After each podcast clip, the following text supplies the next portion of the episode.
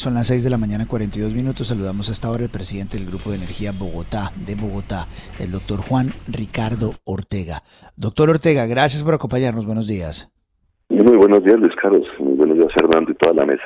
gracias por darnos unos minutos. Es un placer tenerlo acá en nuestra mesa esta mañana. Doctor Juan Ricardo, ya vio este informe de XM? Sí, más o menos conozco el tema, sí, señor. ¿Y, qué tal le parece? Pues es una llamada de atención seria. Eh, la verdad es que el COVID dejó unos costos muy grandes eh, y lo han venido asumiendo las empresas distribuidoras y a eso se le suma ahorita el niño y una regla que se puso en la, en la época del COVID, de la, que ese costo del COVID no se podía pasar a los usuarios y está pues una deuda acumulada que ya sobrepasa los 5 billones. Y cuando usted está corto de caja, cualquier persona que conozca una empresa sabe que las empresas se mueren por no tener liquidez. Pues la falta de liquidez pues es un riesgo gigantesco para el sistema, pero es un tema que se puede resolver. ¿Y cómo se resuelve, doctor Juan Ricardo? Es muy parecido a lo que pasó en la crisis del sistema bancario en el 98.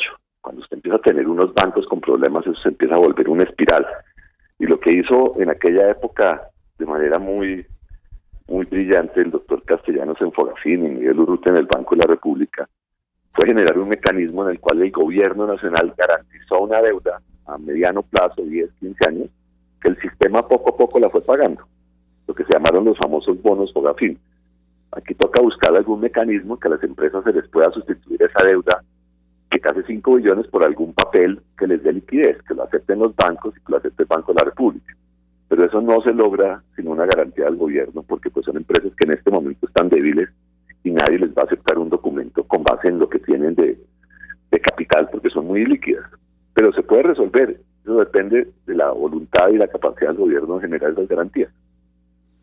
Doctor Ortega, buenos días, lo saluda Juan Lozano. Supongamos... Mm, buenos días. Supongamos que el gobierno llega a la misma conclusión que usted está planteando, que hay que estructurar un camino financiero para garantizarles la liquidez y que se adoptan unos bonos de ese mismo estilo. ¿Qué pasos hay que dar para que eso sea posible y cuánto se puede tardar esa solución? Pues una garantía requiere ley o una emergencia. En el caso de esa época fue una emergencia.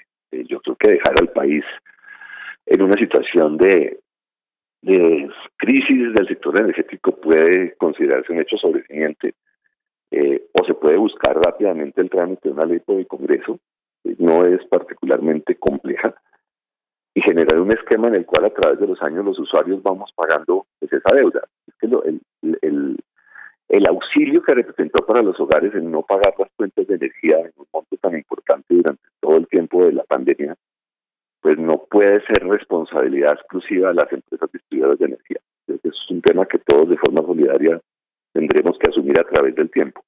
Pero requiere ley o emergencia, Juan, para responderle en forma corta. Doctor Juan Ricardo, ¿no le parece que ya se generaron muchas asimetrías en, toda la cadena del sector eléctrico? Generadoras distribuyendo el tema de la región Caribe, que es particularmente sensible, que las generadoras tengan unas utilidades enormes, enormes, enormes por moler agua. Ahí hay dos grandes multinacionales, una asociada con la empresa que usted representa, que moler agua es lo más barato. Incluso hay generadores que han desembalsado, es decir, han botado agua. Usted se acuerda que, los lecheros botan la leche cuando, cuando, hay, cuando los precios están muy bajos. Es decir, hay una cantidad de asimetrías que la CREG no interpreta y que obviamente eh, desde lo que se planteó en 1993 para solucionar el apagón de ese momento como que se ha ido desarreglando, ¿no? ya no es simétrico el sistema. Unas generadoras con enormes utilidades, unas distribuidoras con, con el kilovatio a mil pesos cuando los embalses estaban llenos y que no hay quien regule, o sea que es algo básicamente que está manga por hombro. Mm, no, hombre, ahí, ahí, difiero. Decir enormes utilidades es una palabra relativamente fácil cuando uno no toma en cuenta el capital invertido. Eh, sin duda, Ituango genera utilidades importantes, pero acordémonos cuánto fue la inversión de Ituango. Entonces, si usted invierte 10 mil millones de dólares y logra unas enormes utilidades de de mil millones de dólares no logró más del 10%. O sea, las utilidades tienen que verse relativas a la inversión. Y las inversiones en hidroeléctricas son absolutamente enormes. Entonces, que alguien le apueste a generar una infraestructura que es absolutamente estratégica para tener energía limpia y renovable en el país y no pueda tener un retorno del 10-12% es, es como, como sin sentido. O sea, miren los retornos que está dando la deuda pública colombiana hoy en día, que está cerca del 15%. O sea, que ganar menos de la deuda pública no es, no es un retorno gigantesco. E, esa es una ficción que se ha generado narrando como si esta cosa no costara nada el sector eléctrico colombiano necesita traer inversiones de por lo menos 7 mil millones de dólares para que no ayude a Pero es que ese cuento de, ese modelo financiero internacional, doctor Juan Ricardo, está muy bien para una junta directiva, pero una persona que tiene que pagar una factura de 200 mil pesos, 300 mil pesos de energía, quizás su explicación, sí, yo entiendo, que en él, eh, su socio, pues tenga que la casa matriz en Roma le pida una plata, o que a los señores de Brookfield, los que compraron y Está muy bien que esa plata salga del país, pero ¿cómo se le explica un servicio público que se ha encarecido por moler agua? Por eso a eso me refiero de que son unas utilidades enormes de las generaciones, de las generadoras. Es algo muy equivocado porque no sube por moler agua.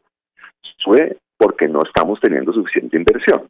Y al no tener suficiente inversión, la, el precio de la generación lo están poniendo termos, como por ejemplo las termos del Caribe, que porque no hay suficiente infraestructura de transmisión y porque no hay suficiente energía para poder llevar a los mercados, estás poniendo termos a generar.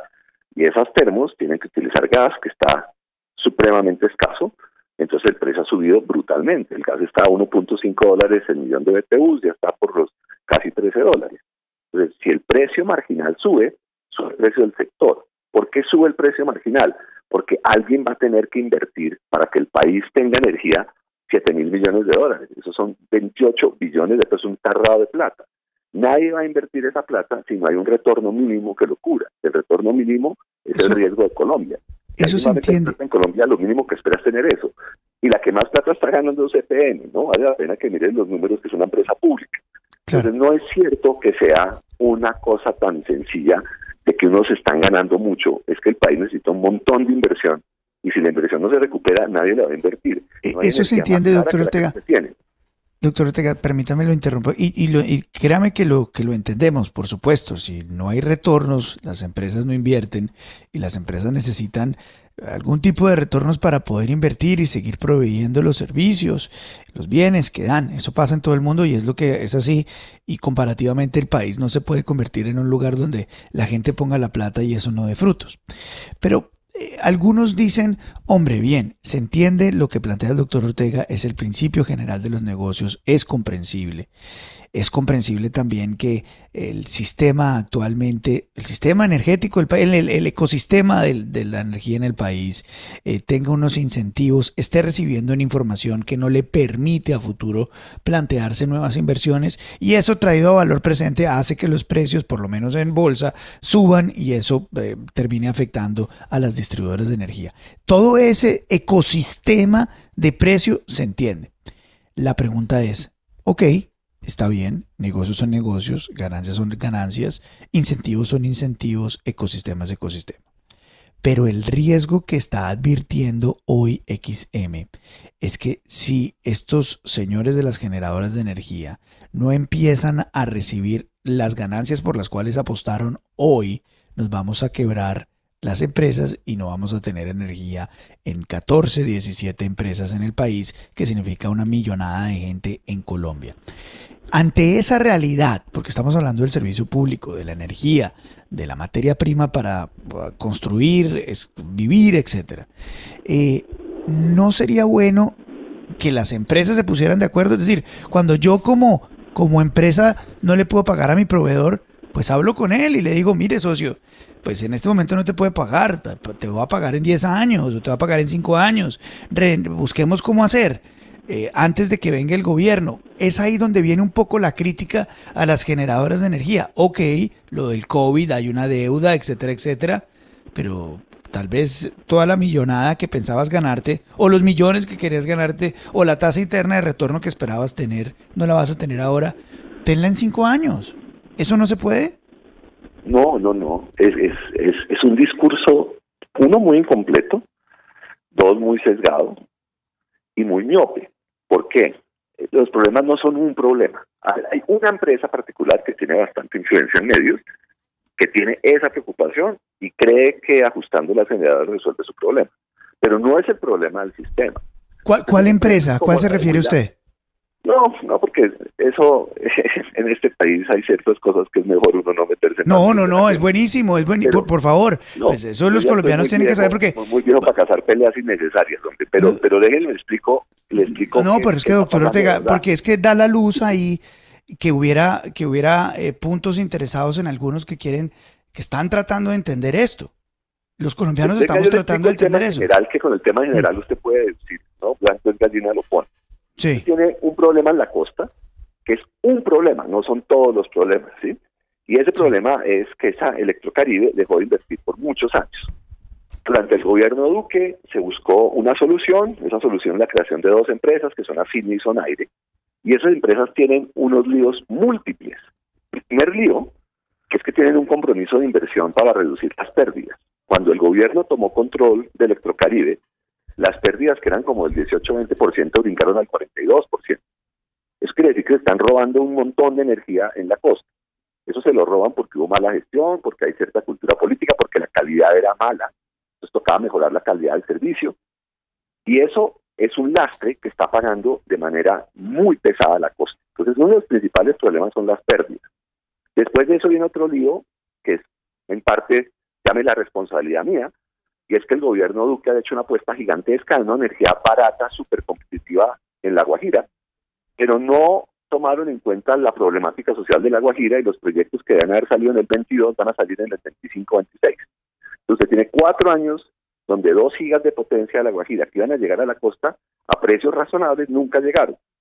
Entonces tiene ahí un hueco en la oferta muy importante y tiene un problema que se está generando al gas que le tocó toda la guerra y toda la crisis de Ucrania, donde TEPSA, que es la principal eh, termo en Barranquilla, tuvo que abastecer la región con el costo del combustible, porque no hay forma de llevar más energía, porque no hemos podido construir las, las, líneas de transmisión y porque no entró la Guajira. Y a eso súmele que tienen toda la caja retenida del COVID, más unos precios del mercado generador altos, porque no entraron 4 gigas de potencia. Si usted acuerda, Tuango iba a entrar con la expectativa en el 18, terminó entrando como en el 21, iba a entrar con 2.4 gigas de potencia, entró con solamente 600 megavatios.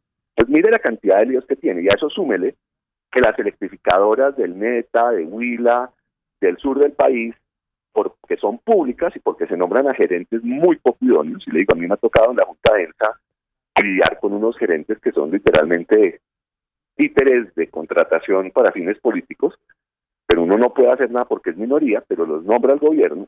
Esas empresas están muy mal manejadas y como están mal manejadas, están expuestas a bolsa y están teniendo que comprar toda la energía al precio spot en pleno niño, cuando pueden haber comprado contratos de largo plazo a precios de 300 pesos en megavatio hora, ahorita están teniendo que pagar 800, porque están mal manejadas y porque nombran a políticos con intereses distintos a un buen servicio. Entonces usted ve el problema, es un problema súper difícil que requiere distintas soluciones nombre buenos gerentes en las distribuidoras, garantice que hagan contratos a mediano o largo plazo y los generadores, y créanme que en él es el más interesado en que esto se resuelva. En él ha propuesto todo tipo de esquemas para que se sienten, pero nadie le va a dar energía a un distribuidor que no tiene un gerente serio y que no va a cumplir la obligación. Ahí se requiere que den una garantía al gobierno y nombren gente competente para hacer eso.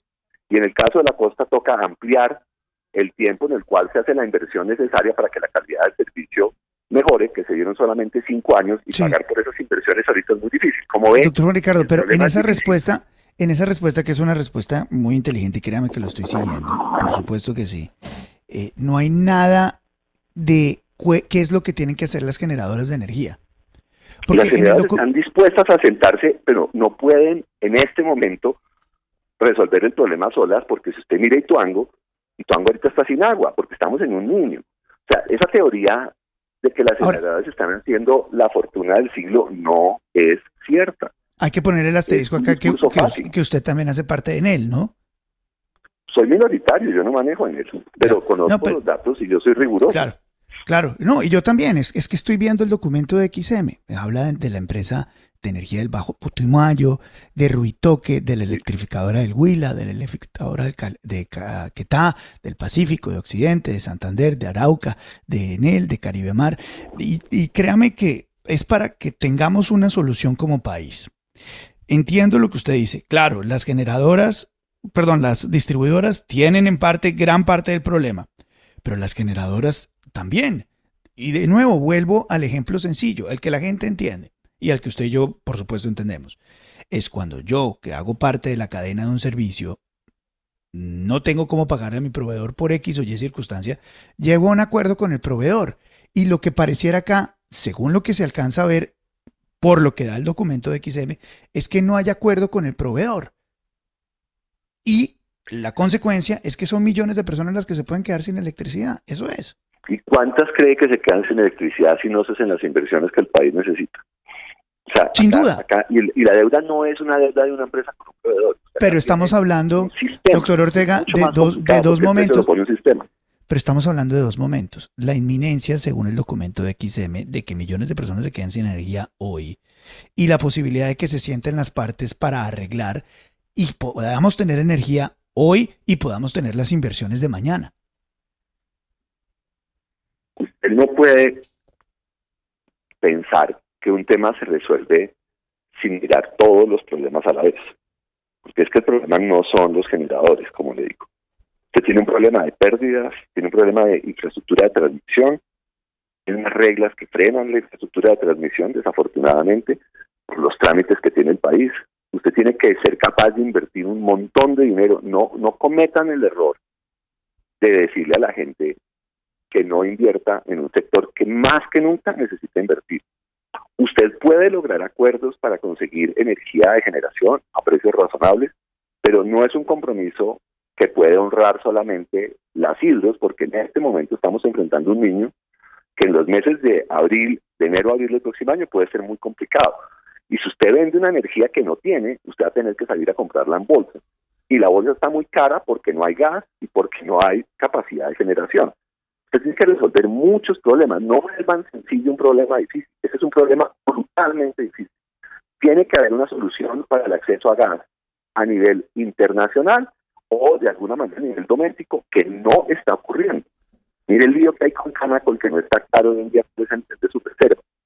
Usted no tiene ahorita oferta de gas. Abrigo que pasó en Cerro Matoso hace un mes cuando se quedaron sin gas. Usted depende del gas en Colombia porque como está montada la matriz energética colombiana en un niño se necesita gas. Este es exactamente el problema. Estamos en un niño. O sea, se nos juntaron todos los males a la vez. No es culpa y, lo, y lo entiendo, y créame que he venido siguiendo el problema, doctor Ortega, pero no veo en su respuesta que también haya parte de la contribución al problema complejo que usted describe de compromiso o por lo menos algún tipo de exigencia a las distribuidoras. Perdón, a las generadoras. Las generadoras que tienen agua están totalmente dispuestas a sentarse, pero requiere una planeación completa del sector. Porque si usted pone a vender energía en un niño, las hidroeléctricas colombianas no tienen agua para siete meses, tienen máximo agua para mes y medio, dos meses. Entonces, si yo me pongo a vender energía ahorita e invéntese que la vendo barata, que soy el más bacano, le digo a 300 pesos el, el megavatio, me desocupo en un mes. ¿Y qué vamos a hacer de ahí en adelante? ¿Cómo vamos a sacar la energía de ahí en adelante?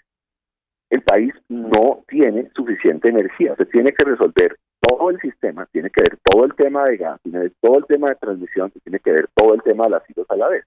Y tiene que planear que se puede llegar a acuerdos, claro que se puede llegar a acuerdos, pero el acuerdo requiere coordinar a todo el sector, porque las islas solas no son la solución. Colombia no tiene suficiente infraestructura de generación con base en hidroeléctrica. Hidroeléctricas como Betania se desocupan en una semana, en una semana. Entonces tiene que decir ¿Cómo voy a usar ese agua de aquí hasta junio del próximo año confiando que llueve? Y si no llueve, ¿qué hacemos? No hay energía más cara que la que no se tiene. Y si terminamos generando con diésel, el precio de la energía se va a ir a Júpiter. O sea, estamos en un momento que requiere un montón de planeación y no culpables, necesita acuerdos. Y los acuerdos requieren que diferentes partes sean. Todo el mundo está dispuesto a hacer algo, pero se Eso es importante. Una integral. Eso es importante, que todas las partes estén dispuestas a ceder en un problema tan complejo ante la inminencia de quedarnos millones de colombianos sin energía. Doctor Juan Ricardo, muchas gracias por darnos unos minutos. Muy amable, muy gentil. Con mucho gusto. Muy bien. Gracias.